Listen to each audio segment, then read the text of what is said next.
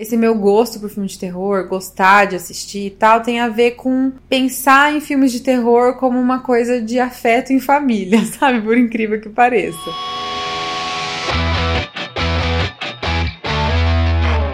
Eu diria que um dos traços mais perdidos no personagem da minha personalidade é a minha paixão por coisas de terror, produções de terror no geral. E aí, gente, vai desde filme de terror, livro de terror, até o true crime, né? Que é uma coisa que assim, eu pensava que eu era a única esquisita no mundo que era, sei lá, interessada nessas coisas. E hoje eu sinto que tá um surto coletivo de muita gente gostando desse assunto, acompanhando e gente ganhando muito dinheiro produzindo conteúdo sobre isso, fazendo livro, tendo filmes sobre casos, até casos brasileiros estão rendendo assim muito muita coisa, muito conteúdo e muita gente acompanhando. Então, nesse episódio, eu quero falar um pouco sobre isso com vocês, contar um pouco sobre a minha relação com o terror, porque tem algumas histórias engraçadas no meio disso. E também quero fazer uma reflexão com vocês de por que, que a gente gosta dessas coisas, por que, que a gente gosta de passar medo, e também tentar entender por que, que as pessoas, no geral, estão gostando tanto de true crime agora também. E claro, no meio disso, eu vou dar umas diquinhas aí para quem quiser entrar nesse universo também, porque, como eu disse, eu consumo bastante bastante, né? A minha relação, assim, com terror é muito peculiar porque acontece o seguinte: o meu pai trabalha com filme de terror já faz muitos e muitos anos. Ele sempre trabalhou com filme, na verdade, então teve uma época que ele teve locadora, aí depois ele foi representante de vendas de fita VHS, nem sei se vocês sabem o que, que é isso. Aí depois ele teve, sei lá, várias coisas assim nesse universo de venda de filme, né? De distribuição, de venda de filme, essas coisas. Esse assunto sempre existiu assim no trabalho dele e aí, claro, girou também em torno da nossa família. Ele só foi se modificando com o passar dos anos para ir acompanhando, né, as atualizações aí do mercado, tecnologias e tal.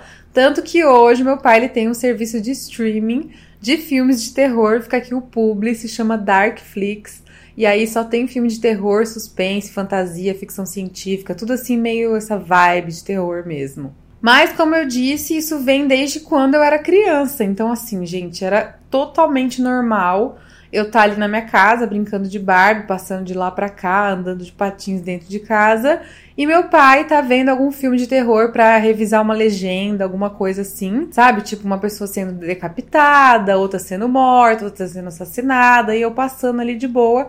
Então eu meio que me acostumei a ver essas coisas de verdade. Eu lembro que no começo, assim, eu meio que não entendia, e aí depois eu comecei a entender que realmente era filme, sabe? Nunca era uma coisa assim que eu assistia, que eu via ali que tava passando, e eu ficava mexida, ficava chocada, porque eles me explicaram desde cedo o que, que era um filme, como se fazia um filme. A gente tinha câmera em casa, sabe? Essas, essas gravadoras assim grandonas, porque meu pai trabalhava também gravando casamento lá em Paraguaçu. De final de semana ele fazia uns frilas. Então ele gravava bastante a gente em casa, fazia umas ediçõezinhas legais, tipo assim, ele pedia pra eu sentar no sofá, aí ele começava a me gravar, pedia pra eu sair do sofá, gravava o sofá de novo. Aí quando eu ia assistir, eu ficava sumindo e aparecendo no sofá, sabe? Eu ficava passada. Então eu perguntava para ele como que funcionava, como que ele fazia tal. E aí, quando apareciam essas imagens chocantes na televisão, eu já entendia. Falava, ah, tá bom, é filme. É igual ele fica me gravando sumindo do sofá, que eu não sumi de verdade. Também, essa pessoa aí, esse negócio que tá acontecendo aí com ela, não é de verdade, é só um filme. Ao mesmo tempo, a gente tinha o terror, os filmes de terror, como uma. Como é que eu vou dizer? Um momento de lazer e de afeto na nossa casa, então a gente ia assistir filme de terror juntos e tal. Na verdade, assim, essa parte de a gente sentar todo mundo para assistir, eu era um pouquinho mais velha, se assim, eu tinha, vai, 13 anos, não muito mais velha também. E tem uma outra coisa, o meu pai, ele sempre foi de trabalhar com filme de terror mais cult, mais antigo, que aí são aqueles mais, como é que eu vou dizer, mais gore, assim, sabe? Que é mais sanguinolento do que terror psicológico. Até porque quando você é muito novinho, você nem entende o terror psicológico, né? Enfim. Mas era mais esse tipo de coisa assim que passava na sala da minha casa. Mas eu lembro que o primeiro filme de terror que eu assisti assim voluntariamente foi O Sexto Sentido, que aí era um filme que já era mais sobre espírito, sobre um, era um menininho, né, que via gente morta, tal, não sei o quê. E aí eu lembro que apesar de ter tido toda essa convivência e essa vivência de filmes de terror na minha vida, eu fiquei com muito, muito medo, porque eu era um pouquinho mais velha, acho que eu tinha uns 12 anos por aí, 12, 13 Então eu já entendia um pouquinho melhor e eu já tinha um pouco mais de medo das coisas, né? Porque quando você é criança, eu pelo menos eu não era uma criança muito medrosa, eu era bem de boa, assim. E aí eu lembro que eu fiquei horrorizada com o sexto sentido. Eu não sei qual é a classificação indicativa do filme, mas eu acho que eu não tinha idade para ver, porque é um filme que eu lembro até hoje, assim, das cenas. Eu fiquei muito aterrorizada. E eu tinha muito dó daquele menininho, então, nossa, me marcou muito de um jeito ruim. Ao mesmo tempo que eu acho que é um filme muito bom. Vamos começar as indicações aqui. Esse é um dos melhores filmes de terror para mim. O Sexto Sentido. É um clássico e que eu acho que ele vai ser, tipo, sempre um filme muito bom. Então eu passei anos da minha vida imaginando as cenas, lembrando das cenas, achando que ia acontecer comigo. Tem uma cena, gente, que acho que até hoje, se eu ficar sozinha em casa e tivesse num momento mais fragilizado, eu vou lembrar dela, que é uma hora que ele chega na cozinha e tem uma mulher lá. Quem viu sabe. Eu não vou entrar em detalhes, mas assim, é horripilante. Aparece também a Marissa do Delci numa outra cena horrível que ela sai debaixo da cama, que eu também nunca mais esqueci. Então, enfim, não é que a minha relação com filme de terror é boa no sentido, ah, eu nem tenho medo, porque eu tenho. Mas aí depois eu comecei a ver vários filmes, como eu disse, assistia sempre com uma amiga minha, que era minha vizinha. E aí depois eu comecei a assistir em casa, quando eu já tinha um pouco mais de idade na cabeça dos meus pais, né? Quando eu tinha tipo uns 16, assim em diante. A gente se reunia para ver filme de terror. Eu, meu pai, minha mãe, meu irmão. Então eu sinto também que esse, esse meu gosto por filme de terror, gostar de assistir e tal, tem a ver com pensar em filmes de terror como uma coisa de afeto em família, sabe? Por incrível que pareça. Então acho que isso explica um pouco também essa, esse meu traço, esse traço da minha personalidade que parece que não faz muito sentido. Ah, e eu comentei que eu não era muito medrosa assim, tal, mas eu lembrei de uma coisa que eu acho que vai ser interessante de contar aqui, que na verdade eu fui perceber faz pouco tempo também conversando com a minha psicóloga. Conversando não, né? Falando. Psico é, terapia não é conversa. Do nada, um fecho aqui, um lacre. Que eu tinha muito, mas muito, muito medo de, adivinha? ET. Alienígenas. Gente, sério, eu podia assistir qualquer filme, qualquer filme de terror, mas era só falar de ET, pra mim não precisava nem ser filme. Eu, assim, ó, tinha aquele medo horroroso que dá dor de barriga, que dá taquicardia. Eu era assim. Tinha muito, muito medo. Isso porque eu fui uma criança dos anos 90. E os anos 90, eu sei lá, às vezes eu queria ser um mosquito que viaja no tempo, sei lá, alguma coisa assim, para eu voltar naquela época e realmente ver que aquilo aconteceu de verdade, porque aquele, aquela década foi uma, um surto, principalmente na televisão. Eu lembro que tinham matérias tipo, seríssimas, completíssimas, gigantescas no Fantástico sobre ET. Gente, vocês conseguem imaginar isso acontecendo hoje? Não tem o menor sentido. E tinham, tipo, matérias enormes. E aí, tipo, que tinham visto alguma coisa em algum lugar. E o, os americanos estavam escondendo e não sei o quê. E eu vivi uma coisa que foi muito marcante. Acho que todo mundo que é da mesma idade, assim, que eu, ou enfim, já é um pouco mais velho também, vai se lembrar dele, né? O ET de Varginha. Eu não sei que ano exatamente exatamente foi, eu acho que foi 94, 96, eu não lembro. Eu sei que eu era criança e eu acho que o mais curioso dessa história, na verdade, é que Varginha era do lado de Paraguaçu, que era a cidade que eu morava lá em Minas. Gente, tipo assim, sei lá, 20 minutos de distância. Era uma das poucas cidades que eu conhecia na minha vida, né? Que eu era uma criancinha. E era a cidade maiorzinha, porque também não é muito grande, era a cidade maiorzinha próxima de Paraguaçu. Então, às vezes você precisava precisava ir num médico, que tinha que ser lá. Se quisesse ir no cinema, por exemplo, tinha que ser lá em Varginha, porque não tinha em Paraguaçu, essas coisas. Era uma cidade que a gente frequentava bastante. Então, pensar que tudo aquilo estava acontecendo ali do lado, parecia que o ET a qualquer momento ia bater na porta da minha casa, sabe? E aí eu lembro até hoje de estar tá passando ali no Fantástico, aquela era uma bolinha branca assim no céu de Varginha, tal. Gente, eu ficava que eu não me aguentava. E os meus pais achavam engraçado que eu ficava com medo e eles ficavam falando. Então era horrível, eu juro, eu tinha muito, muito medo. E aí, esses filmes, assim, de ET, eu lembro que eram dos poucos que quando meu pai tava vendo ali na sala para ver algum detalhe técnico e tal do trabalho dele, eu ficava mais atordoada de passar atrás, assim, no sofá e ver que tava rolando alguma coisa. Eu tinha muito medo mesmo. E eu acho que é porque, tipo, não era sobre o ET em si, sabe? Porque, ah, é uma coisa desconhecida. Porque até aí, fantasma também é, né? E eu não me importava, assim, tanto com filme de fantasma. Mas acho que a coisa do ET é que era sempre um negócio, tipo, que envolvia um sequestro, sabe assim? Que era alguém, né, no caso dos filmes, por exemplo, que vinham os ETs pro, pra, pra Terra e eles pegavam uma pessoa e levavam para fazer experimento. Era isso que eu, era disso que eu tinha muito medo, mas muito medo. Então eu lembro que quando tinha essas matérias no Fantástico, eu não assistia, eu ia pro meu quarto, me trancava e eu ficava vendo se a janela tava trancada e acordava de madrugada para ver se a janela tava trancada porque eu tinha medo de entrar um ET no meu quarto e me levar os anos 90 tinham uma coisa com ET, né? Era quase que um fetiche com ET. E aí, além dessas matérias no Fantástico, eu lembro que tinha também matéria, tipo, no Ratinho, que meus pais assistiam muito. No Ratinho também rolava, assim, umas reportagens enormes sobre o chupacabra. Gente, como pode a televisão dos anos 90 ter existido? Sério mesmo. Eu lembro também do que tinha falando muito do chupacabra no programa do Gugu. Tipo assim, gente, que isso, sabe? Eu tava almoçando na casa da minha avó, lá de boa, comendo um nugget. E o Gugu Gugu falando de chupacabra. Só que, por incrível que pareça, eu não tinha muito medo de chupacabra. Parecia que era uma coisa muito mais distante. Diferente do ET de Varginha, que, né, eu achava que morava ali na esquina da minha casa. E eu lembrei de um detalhe, gente. O que me deixava mais apavorada do ET de Varginha é que tinha acontecido durante o dia. Vocês lembram disso? Tipo, a imagem é tipo um céu azul. E o ET ficava assim, gente, como assim? Isso é para acontecer de noite. Aí agora vocês vão me botar medo num negócio que eu vou estar acordada durante o dia, o dia inteiro pensando nisso? Sério, foi, foi uma barra, entendeu?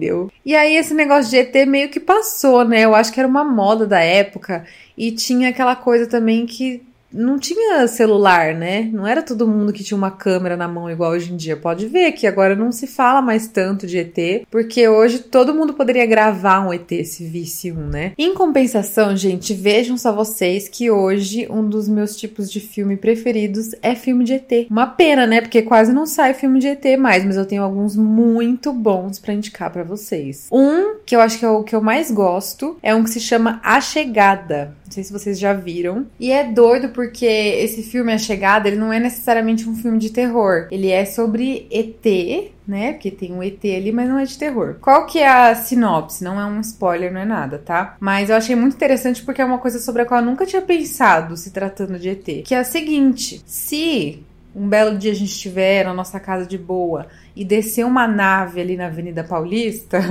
ou se descer uma nave em qualquer lugar do mundo, a gente vai ter que se comunicar com essa nave ou com o que tiver dentro daquela nave, certo?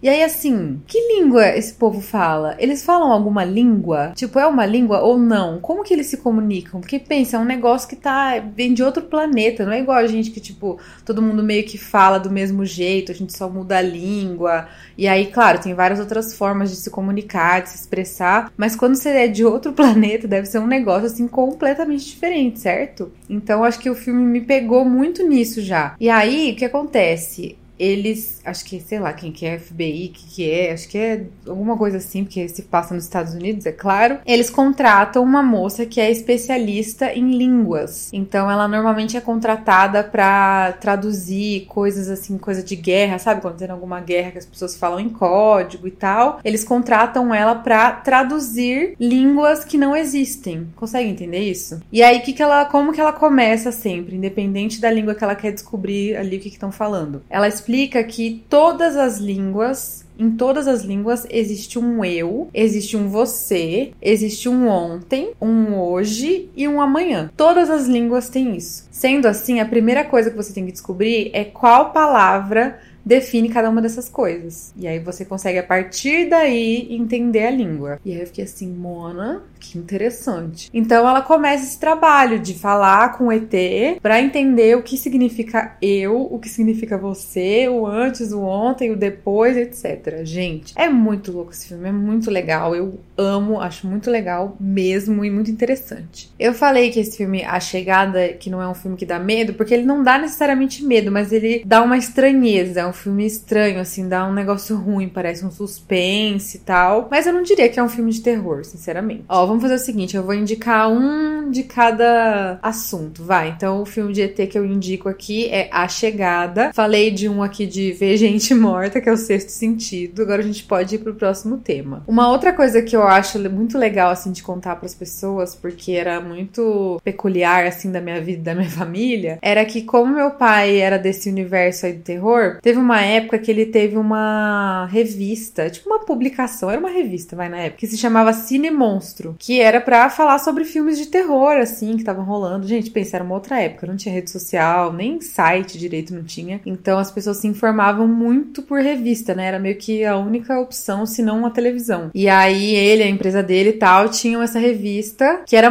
gente, era muito legal, era muito linda, muito bem feita, uma revista chique, assim, sabe? Chamava Cine Monstro. E aí, a partir dessa revista e de, sei lá, outras coisas que ele fazia na época, ele começou a ser chamado para participar de uns festivais de terror. Daí ele era convidado para ser a pessoa que vai dar o prêmio, sabe, na hora da premiação. Ele que falava os indicados e aí dava o prêmio. Então a gente participou de um monte de festival de terror. E aí a gente via, tipo, sei lá, o Zé do Caixão, sabe, umas coisas assim. E eu lembro que na época eu era adolescente e aí era bem assim naquele momento dos anos 2000 que se usava o cabelo bem chapado, assim, sabe? Passava chapinha para ficar bem liso. E eu fazia um tratamento no cabeleireiro, que até hoje eu não sei o que que era, que era para alisar o cabelo, só que ao mesmo tempo era um produto que tingia o seu cabelo de preto.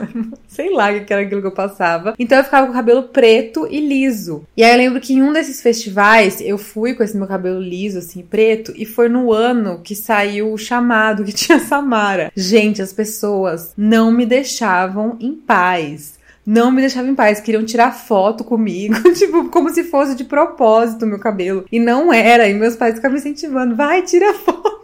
E eu ficava com o cabelo lisinho assim e tal, bem assim, escondendo a cara, sabe? Sabe aquela adolescente do, dos incríveis? Era eu cabelo preto, assim, escorrido tal. Aí eu lembro que tinha o chamado versão Japão, né? Que na verdade, tipo, o original é do Japão, e aí fizeram uma versão americanizada, que é o chamado. E no chamado do Japão, a Samara se chamava Sadako. E aí ficava aquele monte de nerd andando atrás de mim me chamando de Sadako. Gente, isso foi um filme de terror pra mim, na verdade. Agora, olha como as coisas foram evoluindo, gente. Eu com esse meu medo de ET, que na verdade era um medo de sequestro, assim que eu me mudei para São Paulo, eu não sei o que rolou comigo, eu acho que era uma mistura de várias coisas tipo, de você tá começando a viver numa cidade grande e tal, que assim, Jundiaí não é muito pequeno, mas é muito diferente daqui, né? Aqui parece que tem muito mais perigo, tem muito mais gente louca. E não existia ainda aplicativo de transporte, sabe? Tipo Uber, 99, não tinha essas coisas. Então, se você precisasse, por exemplo, pegar um táxi, você ia ali na rua, chamava um e entrava e era isso. E eu achava, assim, essa ideia muito horripilante,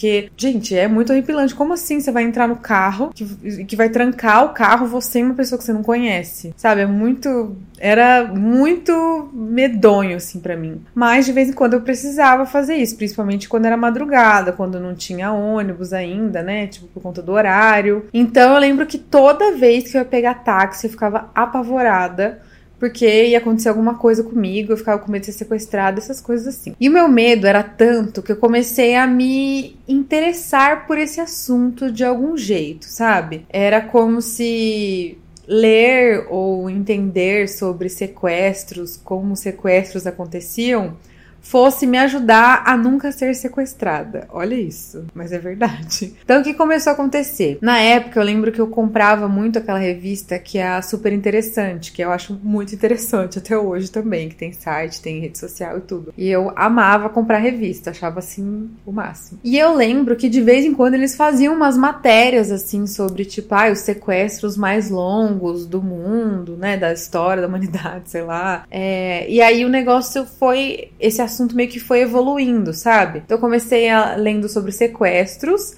Aí eu comecei a ler sobre as pessoas que sequestravam, sabe? Os criminosos, como eles eram, o que, que eles faziam, o que, que, tinha acontecido com eles. Aí a partir disso eu fui conhecendo outros tipos de crime, e aí conhecendo outros tipos de criminosos, e aí entendendo quais eram os transtornos que, tra que transformavam aquelas pessoas em pessoas ruins e aí querendo saber sobre psicopatia e narcisismo, não sei o que. Gente, é um buraco sem fundo que você vai entrando, entrando, entrando. E eu, assim, por conta da sei lá, de como foi a minha vida sempre e tal. Eu nunca tive uma grande tragédia na minha vida, uma coisa muito pesada que aconteceu. Então era meio que entrar num, num novo universo, era um mundo que eu não conhecia, sabe? Saber que existia gente ruim, é, gente que, sei lá, fazia coisas horríveis e tal, impensáveis. É uma coisa que fascina, eu acho, todo mundo, né? Você ficar assim, gente, mas como? Como que a pessoa é capaz disso? Como que pode isso acontecer? Eu lembro que tinha uma amiga que falava essa expressão, assim, que era tem um momento da sua vida que você sai da caixa da Barbie, sabe? Então acho que era tipo isso que acontecia comigo. Então eu posso dizer que eu cheguei no universo do true crime quando tudo era mato ainda. E aí eu lembro que eu fui ficando meio que viciada nesse tipo de assunto. Parecia que eu ler sobre outras coisas que eram mais de boa, mais leves, não tinha tanta graça, porque é tipo um vício mesmo. Você vai piorando o assunto, tipo assim, nossa, isso aqui não me deixou com medo o suficiente. Ah, isso aqui já me deixou um pouco de medo. Aí você começa a se acostumar com aquele assunto e você fala, não, agora eu quero sentir aquele medo de novo. E aí vai, vai escalonando e piorando e crimes cada vez piores e gente que matou cada vez mais pessoas e eu ia me alimentando daquilo ali dia e noite. E eu lembro que eu morava com uma amiga minha na época e que ela começou a, a reparar nisso em mim, sabe? Porque não era era muito normal como é hoje, assim, a galera botar um true crime e lavar louça. Eu ficava vendo revista, comprava livro tal, várias coisas assim. E aí ela começou a me analisar, tanto que essa minha amiga hoje ela é psicanalista mesmo, ela se formou nisso. E aí eu comecei a pensar sobre isso especificamente, por que eu tava tão, sabe, acompanhando tanto aquele tipo de coisa. Então, como eu expliquei para vocês, hoje eu entendo que tinha um pouco a ver com eu tentar entender como essas coisas aconteciam na sociedade, como que essas pessoas tão ruins eram, para ver se eu me protegia daquilo de algum jeito, o que, sinceramente, eu não sei se adianta muita coisa, mas era uma, sei lá, quase que um conforto que me dava, como se eu tivesse um passo à frente de, de alguém que pudesse me fazer algum mal ou fazer mal para alguém que eu gostava. É, ao mesmo tempo que também é uma. que aí eu acho que explica melhor até com relação aos filmes de terror. Que olha isso, gente. É a coisa da sensação de medo controlado, sabe?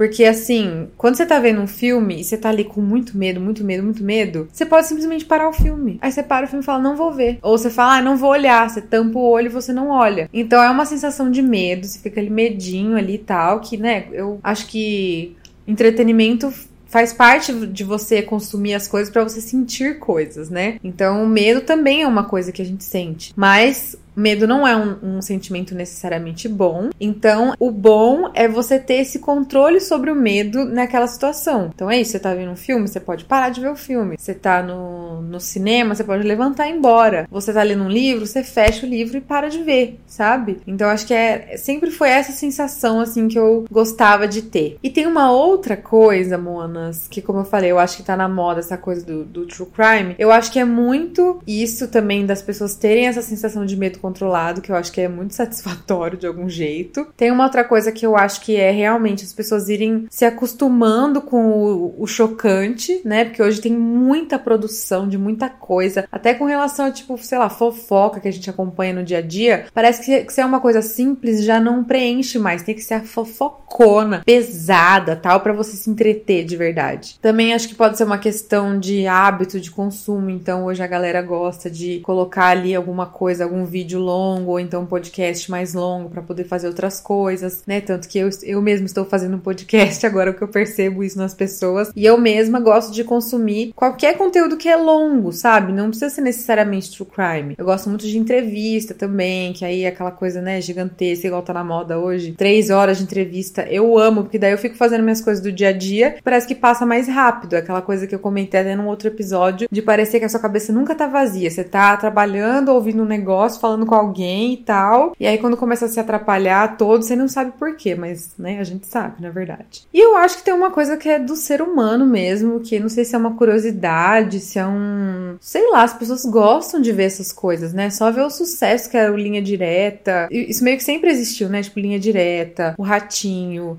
o próprio Gugu sempre trazia alguma coisa meio chocante. Tipo assim, gente, entrevista com a Suzane von Richthofen. Tipo, poxa, até eu que acompanho True Crime, essas coisas, eu acho meio desnecessário assim, às vezes, sabe? Tu, quão profundo as pessoas vão pra poder entreter as outras em cima de crime. E mesmo, né, aquela coisa quando a gente não tinha lei, basicamente, que era, tipo, quando tinha. Acho que tem um país que tem isso ainda, né? Que é você ter punição em praça pública, essas coisas. Era, tipo, entretenimento. A galera chamava a família inteira pra ver alguém, né, sendo, sei lá, não quero falar isso aqui, mas vou ter que falar no podcast. Sendo decapitado, tomando chibatada, sei lá, essas coisas horríveis. E assim, uma coisa triste que eu posso dizer para vocês, como fã de filme de terror que acompanha tudo que sai e tal há muitos anos, tem um problema nesse meio que é assim tem muita coisa ruim, gente. Sério, eu posso dizer para vocês assim, que a maioria dos filmes que saem assim de terror são muito ruins, muito ruins. Tipo, é um negócio quase que cultural, eu acho, de ser mal feito, de ser zoado. É pra entreter a galera mesmo, não é pra ser um negócio assim super, nossa, sabe, papo cabeça tal. Mas, em compensação, os filmes que são de terror, que são muito bons, eu lembro demais, assim, eu posso indicar alguns para vocês agora. Tem um que é muito recente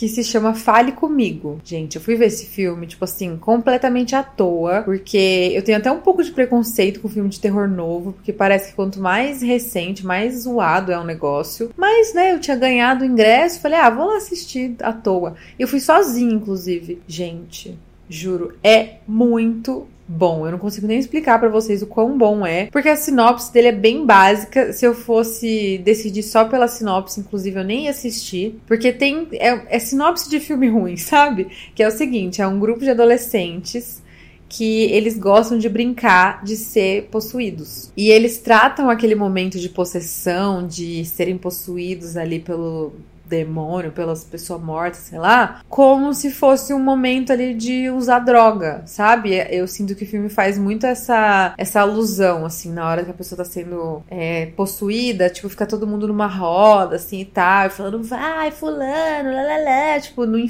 sabe, numa festa. É, eu achei muito diferente a forma como eles trouxeram isso, apesar de que essa sinopse de, tipo, ah, um grupo de adolescentes que se une em, em torno de um objeto antigo que tem, não sei o que lá, amaldiçoado. Isso é muito básico, né? Mas o filme é muito bom, me deu muito medo. Fazia muito tempo que eu não sentia esse medo vendo um filme. Eu lembro que no meio dele, eu ficava olhando pra tela e eu ficava assim, gente, eu só quero que isso acabe. Porque eu tô com muito medo aqui. Outros filmes de terror muito bons que eu já cansei de indicar, mas eu vou indicar aqui também porque não tem como, que são os dois filmes da trilogia que não está completa ainda, do que é o, o filme da Pearl, que eu amo, ó, inclusive estou aqui de trancinhas de Pearl. E também o outro filme que é o A Marca da Morte, que eles são do mesmo universo ali. Gente, esses filmes também são muito muito bons. E são filmes de terror, tipo, de verdade. Inclusive, eles têm cara de filme de terror antigo, que são esses filmes de terror mais clássicos, tem muito sangue, muita treta, assim, tudo que um filme de terror precisa ter, tem nesses filmes. Outros dois filmes que eu gosto muito, que são do mesmo diretor, que é o Ari Aster. Ah, inclusive tem mais um dele, são três, então que eu tenho pra indicar. Um é o Hereditário, que eu também vi, assim, completamente à toa. Eu lembro que eu tinha marcado de ir no cinema com meu marido, Lusca. E aí eu cheguei lá e eu percebi que a gente tinha errado o dia, por culpa minha. Eu achei que era num dia e na verdade era no outro a peça. E a gente tava na frente do shopping e eu fiquei muito brava porque eu errei o dia. E aí o Lusca, pra me acalmar, ele falou: Ah, vamos ver um filme no cinema, fica de boa, a gente não vai perder, né, o, a viagem, vamos ver qualquer filme que estiver passando. E a gente foi ver qualquer filme que tava passando, que era o Hereditário. Gente, esse filme também é assustador, porque ele é inteiro muito estranho. Tanto que eu não consigo nem trazer para vocês direito qualquer sinopse, sabe? Que qualquer coisa que eu falar eu acho que vai dar spoiler. Ele é um filme sobre relações familiares, assim, olha, é um negócio muito louco. Mas acima de tudo, como eu comentei, é um filme estranho. Você fica o tempo inteiro se sentindo meio estranho, mas é muito bom. Outro filme do mesmo diretor que eu amo muito é o Midsommar. Esse já é mais famoso, até assim, é, virou meio que meme, né? Quando tem alguma coisa estranha acontecendo durante o dia, a galera fica, fica assim, nossa, tá parecendo Midsommar e tal. Que esse dá pra explicar um pouquinho melhor. Que é de uma menina que ela vai com o namorado dela e uns amigos passar alguns dias numa. numa.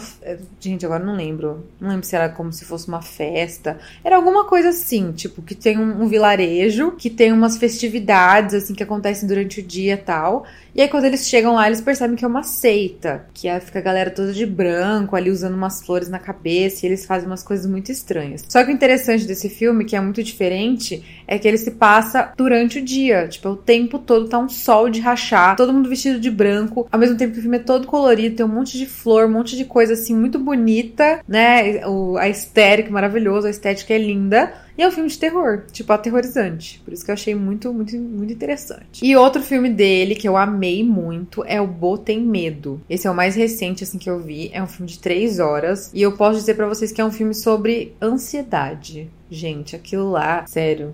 Porque como que eu posso resumir esse filme para vocês? Primeiro, eu não acho que tinha que ter três horas, mas eu entendi que é para você ficar meio angustiado mesmo naquelas três horas. Tanto que na hora que é pro filme ser mais rápido, sabe? É quando ele fica mais lento, para você ficar tipo assim, ai, que aflição, que esse negócio não acaba. Senti um pouco isso. Mas o filme é assim. Pensa se todas as coisas que você tem mais medo no seu dia acontecessem. Tudo, tipo, num dia só. Então, sei lá, principalmente para quem é muito ansioso, que você já acorda pensando que vai dar alguma coisa errada, imagina se tudo que você pensasse durante o seu dia, de coisas que que você tá com medo de que vão dar errado, realmente dessem errado, sabe? É uma coisa atrás da outra, uma merda atrás de outra merda que vai dando errado e dando errado, e a pessoa, o cara vai ficando, nossa senhora. Tanto que chama Bo tem medo, que aí fala sobre todas as coisas que ele tem medo e todas essas coisas acontecem. Gente, é babado, é tipo uma experiência esse filme. Agora, sobre True Crime, o que eu posso indicar para vocês, assim, eu consumo tudo praticamente. Eu só não gosto de podcasts é, canais, enfim, essas coisas de true crime que ficam fazendo piada no meio. Eu não gosto. Tipo assim, eu falo, gente, a gente já tá fazendo um negócio insensível aqui que é ficar se entretendo com crimes reais, sabe? E aí a pessoa ainda fica fazendo piada, fica comentando as coisas. Eu não gosto. Daí eu nem ouço, tipo, não curto. Alguns canais, assim, que eu gosto, por exemplo, eu gosto do famoso Quinta Misteriosa, gosto do podcast do Modus Operandi, gosto muito do canal do Beto Ribeiro, porque ele tem toda uma, uma carreira, né, em cima disso. Ele fez vários documentários de true crime brasileiros e hoje ele tem o canal dele. E ele é, eu sinto que ele trata o assunto de uma forma muito, muito respeitosa e ele traz as coisas que a gente quer saber. Por exemplo, no meu caso,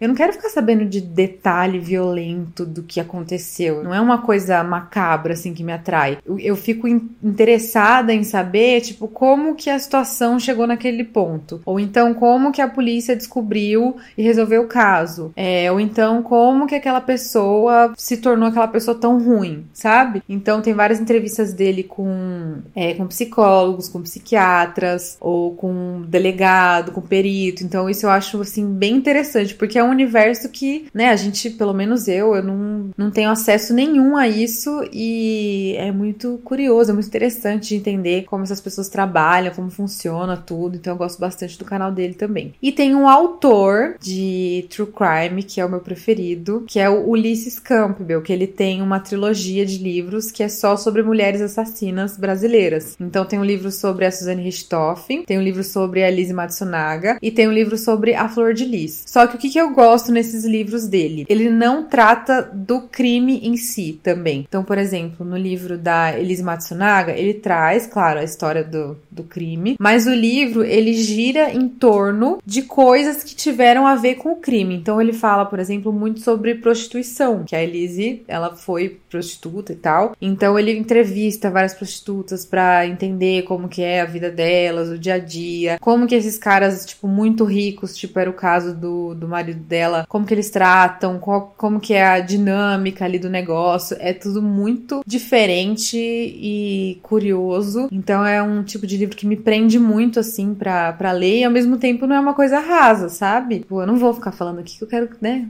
Quem tiver interesse pode comprar, não vou contar o livro do cara aqui para vocês, mas eu acho muito legal a forma como ele aborda assuntos que são importantes assim em torno de crimes que aconteceram que chamam a atenção das pessoas. No caso do livro da Flor de Lis, eu gostei mais ainda porque ele fala do crime da Flor de Lis, mas ele também fala muito de religião, como que funcionam as religiões no Brasil, é, como tem várias religiões que têm criminosos de vários outros, né, em várias outras formas. Como ele é jornalista, ele entrevista realmente as pessoas da igreja, cara, o líder, e ele pega matéria, ele pega, gente, é assim, impecável, tem muita fonte boa, então eu gosto muito do trabalho dele, indico muito para quem tem interesse também nesse tipo de assunto. E como eu disse, os livros dele não são necessariamente sobre os crimes, assim, sabe? Não é uma coisa pesada. Inclusive, eu acho que livro é muito mais difícil de eu conseguir ler, né? Um livro que é pesado assim, sobre algum, algum, algum crime, algum crime, do que, por exemplo, podcast. Eu já acho mais de boa. Tanto que podcast, quando eu deixo tocando de true crime, nossa, tocando podcast é muito old falar isso. Mas quando eu deixo um podcast tocando assim de fundo de true crime, eu sinto que eu consigo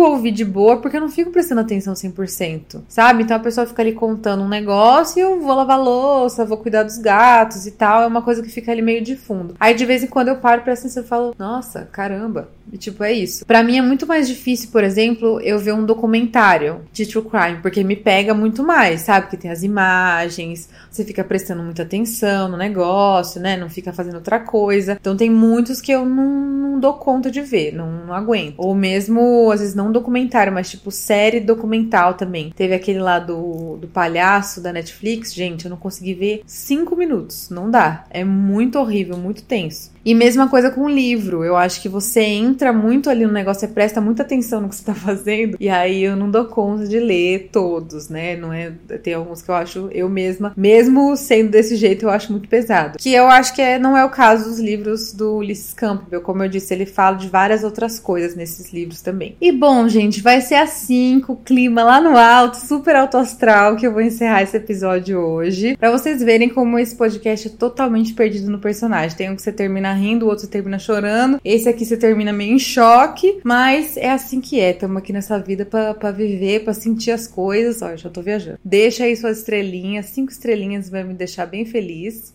Deixa também seu comentário, se der para comentar. Comenta aqui algum filme de terror, inclusive, se que você me indica, alguma série documental também que pode interessar pra galera. E é isso, gente. Um beijo, até o próximo episódio e tchau!